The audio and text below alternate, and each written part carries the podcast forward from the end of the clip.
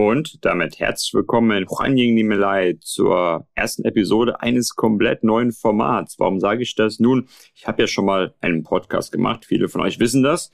Und der war auch auf Englisch. Aber jetzt habe ich ein ja, ganz neues Projekt heute sozusagen begonnen. Das war ein relativ spontaner Einfall. Und ich weiß auch nicht ganz genau, wo dieses Tonmaterial veröffentlicht wird, ob ich das unter meinem eigenen Namen mache oder ob wir ein komplett neues, äh, ja, sozusagen ein komplett neues Brand starten. Aber ich habe mich entschlossen, dass ich doch wieder ein bisschen mehr persönliche Inhalte veröffentlichen will. Viele folgen mir schon auf zum Beispiel YouTube, vielleicht auch auf LinkedIn, äh, vielleicht auch bei meinem Newsletter oder sonst wo. Aber ich möchte natürlich auch wieder ein bisschen mehr, ja, eigentlich aus meinem Leben berichten. Denn ich merke, dass das die Leute unglaublich interessiert. Die fragen, wie machst du das eigentlich genau? Wo bist du? Wie kannst du das machen? Aber auch mit China fragen die viele Dinge, die ich eigentlich so in meinen anderen äh, sozusagen äh, Kanälen gar nicht so beantworten kann. Und deshalb ist es einfach ja fast schon obligatorisch natürlich hier nochmal einen Podcast zu machen. Wie gesagt, ich weiß noch nicht genau, wo die Reise hingeht, aber ich habe jetzt relativ spontan um das neue Jahr 2024 beschlossen, dass hier wieder was her muss und deshalb ganz neu ein erfrischendes Format, äh, in dem ich äh, berichten werde, vor allem aus meinem Leben und das ist nun mal immer in Verbindung zu China. Ähm, ja, wie gesagt, wer mich schon länger verfolgt, vielleicht äh, den englischen Podcast mitbekommen hat, auch gemerkt, dass ich mich da ein bisschen umorientiert habe, weil ich gemerkt habe, eigentlich ist es viel schöner, diese deutsche Nische zu übersetzen. Und da kann ich auch mehr auf, sagen wir mal, die äh, Sorgen, aber auch im positiven Sinn natürlich die Beeinflussung von China auf, auf Deutschland eingehen. Das mache ich jetzt schon seit einiger Zeit, ist eigentlich viel spannender auch für mich. Ähm, und ja, für mich geht's nach China zurück in einigen Wochen. Auch dazu erzähle ich dann einiges, wie genau läuft das ab wohin gehe ich eigentlich, warum gehe ich dorthin, äh, was ist denn das letzte Mal in China passiert, warum bin ich denn sozusagen rausgeworfen worden. Das ist mittlerweile nämlich äh, ziemlich genau vier Jahre her, dass ich China verlassen habe. Warum bin ich denn nicht wieder früher hin? All das werde ich beantworten. Ganz kurz, wo bin ich eigentlich aktuell? Ich bin in Chiang Mai in Nordthailand. Bin hier nur bis Wochenende. Ich habe einen Kumpel besucht, der hier ein Hotel aufmacht. Der hat verschiedene Hotels in Südostasien. Und es war mal ganz spannend, sowas auch mitzubekommen, weil tatsächlich in der Hotelbranche bin ich ja relativ fremd.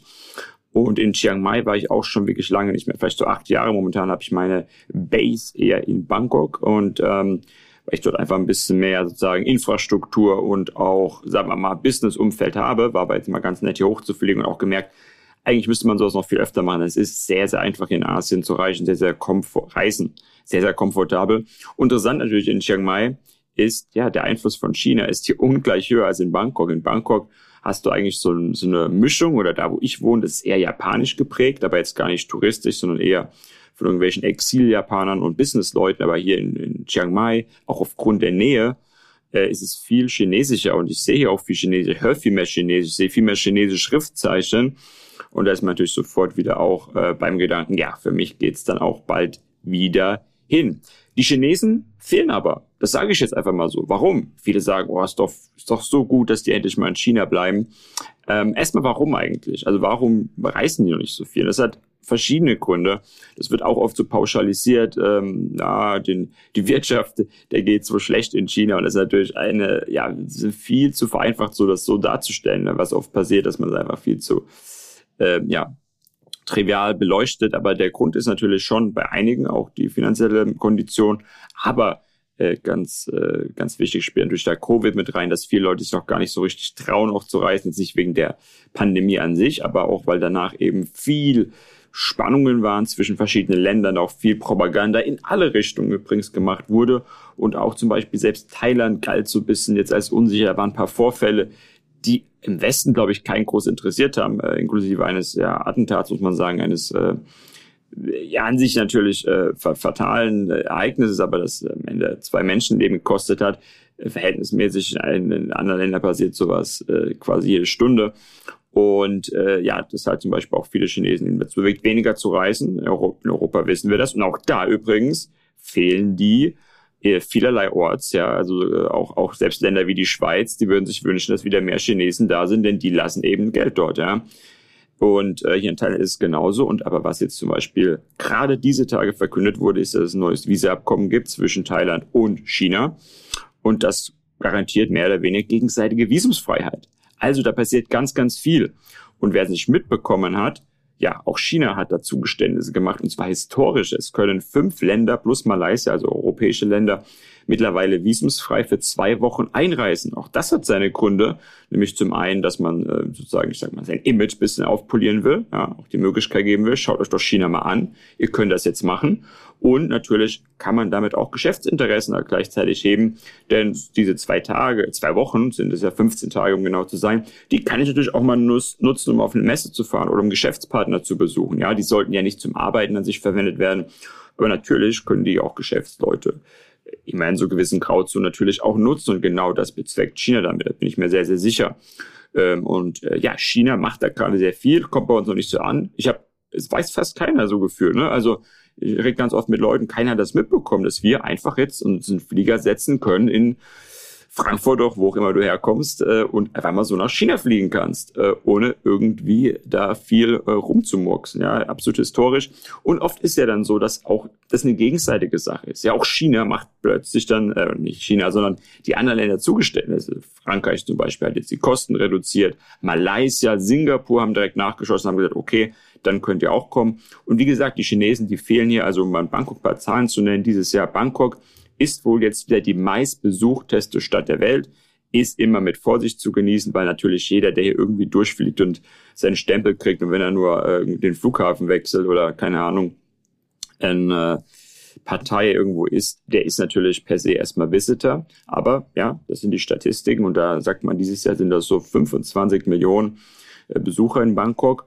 Vor Covid waren das ungefähr 40.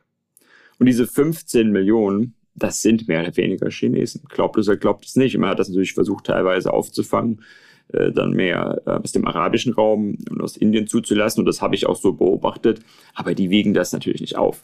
Das sind, äh, das kann man sich nicht vorstellen. Äh, das kannst du nicht einfach so. Das ist ja was, was wir bei ganz vielen Sachen sehen. Wir können nicht einfach mal so sagen, okay, kann China jemand ablösen? Können wir das ersetzen? Ja, wir können ein bisschen diversifizieren. Wir können gewisse Anreize setzen. Aber es gibt da keine Länder, die China ja äh, auch, eben bei sowas äh, von der Nachfrage her ersetzen können. Und natürlich sind die Chinesen, gerade was zum Beispiel Tourismus angeht, dann auch sehr, sehr kauffreudig und kaufstark und lassen auch Geld da. Und ja, am Ende sind natürlich für so Länder, die so abhängig sind. Und übrigens, ich habe jetzt halt immer hier direktes Beispiel. Ich unterhalte mich auch mit vielen Leuten hier aus dem, jetzt zum Beispiel auch mein Kumpel aus dem Hotelbereich, der natürlich sagt, ja, uns fehlen im gewissen Sinn ja auch ähm, aber auch mit den Thais. Und am Ende, ja, die, hier muss jeder seine Brötchen verdienen und da ist es eben auch wichtig, dass auch ähm, ja solche Leute wieder kommen und wir können da nicht komplett drauf äh, verzichten. Auch wenn ich es natürlich jetzt auch genossen habe, dass Bangkok zum Beispiel ein bisschen leerer war, war angenehmer zum Reisen, aber das wird sich, glaube ich, dann auch wieder ändern. Es wäre auch den Ländern hier nur zu wünschen und auch die anderen Länder sind da ja leiden da massiv drunter. Ich habe das in Malaysia mitbekommen, auch dort natürlich ähm, fehlen die nach wie vor. Ähm, und in Vietnam und Kambodscha habe ich es auch nur gehört im Prinzip, also auch die Zahlen sprechen eine relativ klare Sprache. Und ja, wir werden uns dran gewöhnen müssen, dass wir auch da wieder mehr Einfluss bekommen. Wir wissen das. Wir sehen momentan äh, den Einfluss von China, den spüren wir eher so ein bisschen ökonomisch. Wir sehen immer mehr chinesische Autos, immer mehr chinesische Produkte.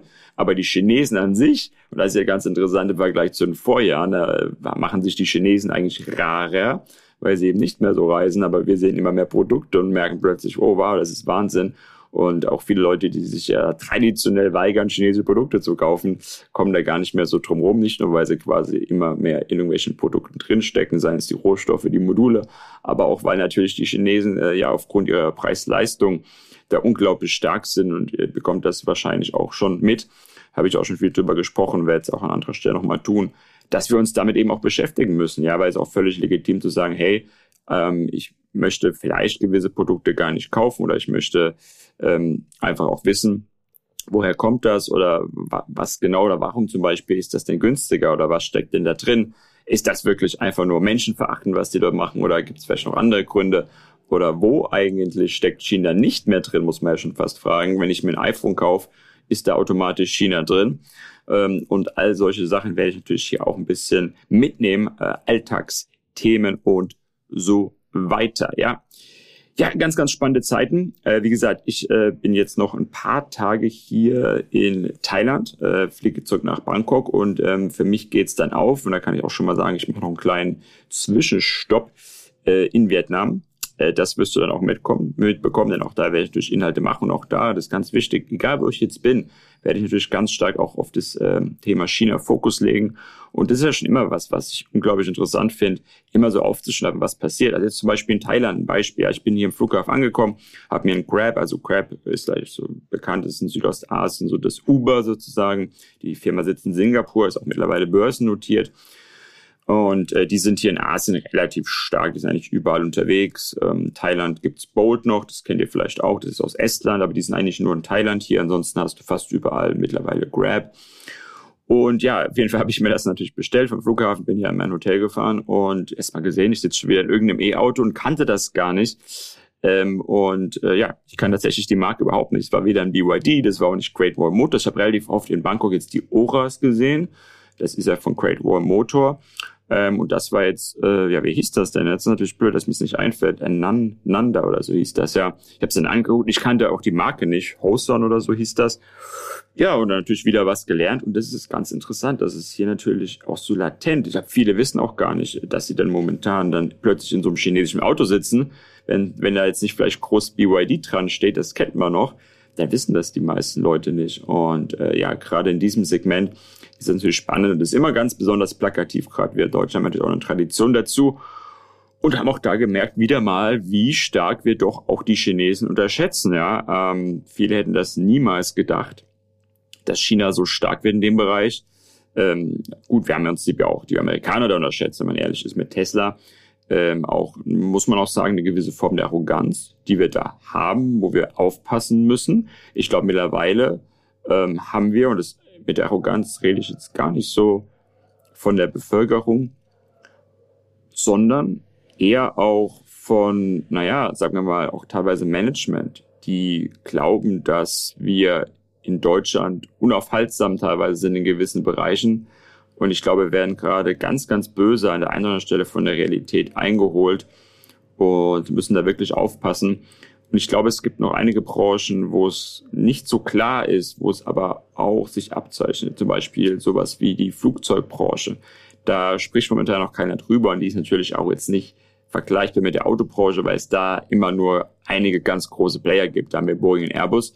Und auch da werden die Chinesen jetzt kommen und ihre Sachen bauen. Und auch da muss ich sagen, man kann sich erstmal nicht vorstellen, aber ich glaube, wenn sie da ihren, äh, ja, das wird dann auch ihren Staatskonzern, aber wenn sie den hochziehen, wenn sie das gut machen, dann wird auch dort ein Umdenken stattfinden. Aber das ist nur ein Beispiel, ja. Und deshalb natürlich auch für mich ganz klar, ich muss nach China. Ich muss mir das auch anschauen, wie äh, das Ganze sozusagen äh, vonstatten geht, wie das läuft, weil ich kann nicht immer nur im Prinzip äh, mich hier mit äh, Sekundärquellen natürlich beschäftigen, sondern das, was ich auch in der Vergangenheit schon gemacht habe, ist aus China zu berichten. Ich habe nämlich ganz verschiedene Quellen und deshalb auch trotzdem einzigartige Inhalte, auch wenn ich jetzt hier in in einem anderen asiatischen Land bin, aber natürlich ganz besonders spannend, wenn ich dann im, im März 2024, also von, von jetzt an knapp zwei Monate in China bin. Ich kann auch schon mal sagen, es wird auf jeden Fall ins Perlflussdelta gehen. Das Perlflussdelta ist ja eine der absoluten Hightech-Zonen in China.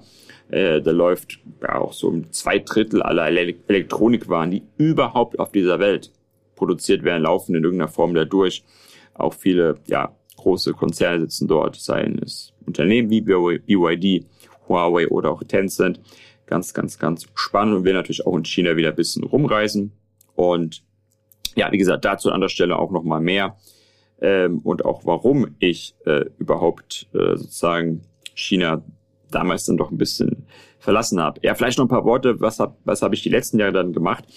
Äh, ich war hier jetzt in Südostasien meistens unterwegs und habe mir gedacht, okay, solange ich eben noch nicht so nach China kann, wie ich das möchte, äh, schaue ich mir eben Südostasien an, auch so ein bisschen perspektivisch, könnte ich mir vorstellen, irgendwo mal länger zu leben.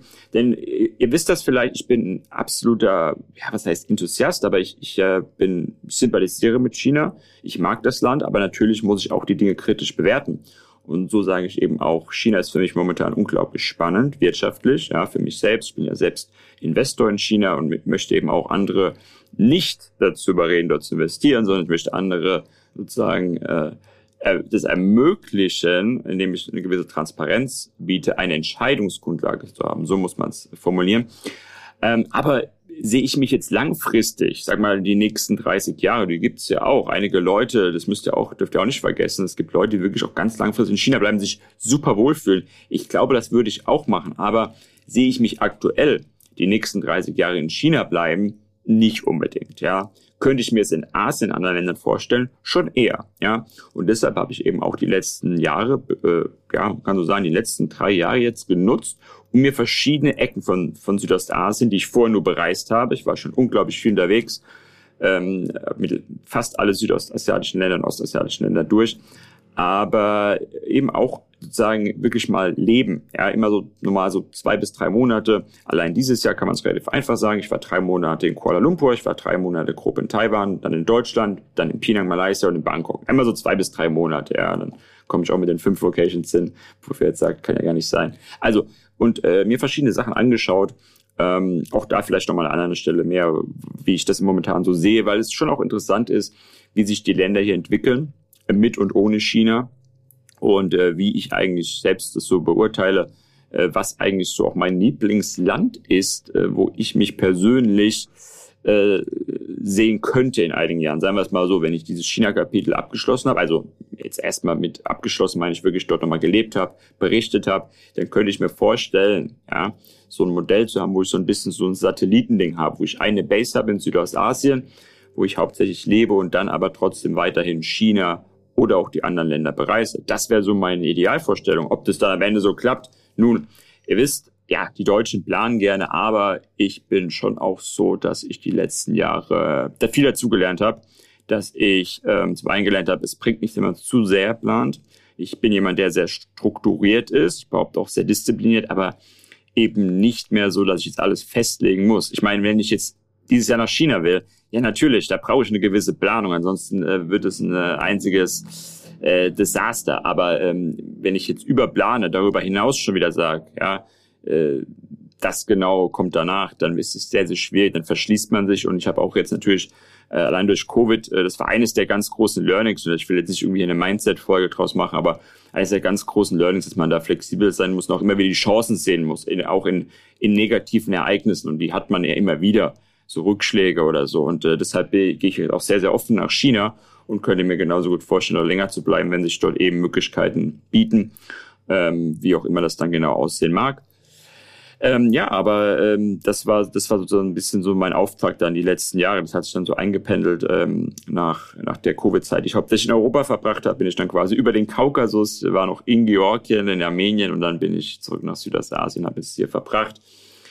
Ähm, und natürlich auch immer wieder zurück nach Deutschland gekommen. Und ähm, das ist auch ganz wichtig für mich. Ähm, zum einen natürlich rein aus sagen wir, privaten Gründen eine Familie äh, ist dann doch, merkt man doch, ist eigentlich viel wichtiger, als wenn man manchmal in Deutschland wohnt. Und dann ist, nimmt man das äh, so als selbstverständlich wahr, dass ich die natürlich besuche. Aber auch, dass man so ein bisschen das Stimmungsbild immer wieder mitbekommt. Denn ihr glaubt, ihr könnt euch gar nicht vorstellen, wie fern ich manchmal von Deutschland bin, jetzt nicht nur geografisch, sondern dass ich auch äh, aufgrund der, das sage ich auch ganz offen, aufgrund der Negativität, die ich so ein bisschen wahrnehme, mich da ein bisschen distanziere von und da zum Beispiel relativ Nachrichten konsumieren. Da kann der andere sagen, boah, Eri, das geht nicht, das ist, das ist dein Land, du musst dich damit beschäftigen und äh, das ist ja schon fast äh, unverantwortungsvoll. Auf der anderen Seite sage ich, ja, so what? Ähm, ich muss eben mein mein Leben regeln. Ich äh, konsumiere allgemein wenig Nachrichten und Medien, außer das, was mich direkt tangiert. Und das ist nun mal in erster Linie Wirtschaft und China.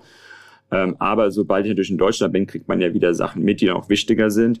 Wie ist denn so die Stimmungslage? Wie nehmen denn Leute auch China wahr? Also deswegen unterhalte ich mich da und meistens kriegt man ja eher auch China gegenüber wird man mit Kritik konfrontiert. Auch da habe ich gelernt, da muss man anders mit umgehen, ja, dass ich nicht immer diese Abwehrhaltung oder man nennt das ja Whataboutism, ähm, dieses, ja, aber was ist denn mit Deutschland, was ist denn mit den USA, dass man da nicht immer reingeht, sondern dass man auch mal zuhört. Ähm, natürlich auch gewisse Kritikpunkte sagt, ja, das ist durchaus berechtigt, das Ganze vielleicht relativiert. Man, das ist natürlich auch, und das ist auch ganz wichtig hier, man, das ist natürlich auch absoluter Mumpitz. Das kann ich sofort falsifizieren. Ja, man kriegt da so viel Sachen wie das Social Credit System. Ja, da habe ich auch schon öfter mal so drüber gesprochen. Das ist einfach unfassbar, was dafür ein Missverständnis und für ihr Glauben herrschen bezüglich des Social Credit Systems in China, diesem Punktesystem. Ich glaube wirklich, wenn ich jetzt in Deutschland eine Umfrage machen würde, da würden 50 Prozent glauben, dass das so, wie es teilweise auch einfach dargestellt wird, existiert Und es tut's einfach nicht. Es gibt es so nicht in China. Es würde einfach ein paar Mal so sozusagen, ja, irgendwo erwähnt. Und natürlich passt unglaublich gut ins Narrativ rein, aber es gibt's einfach so nicht, ja. Ähm, genau.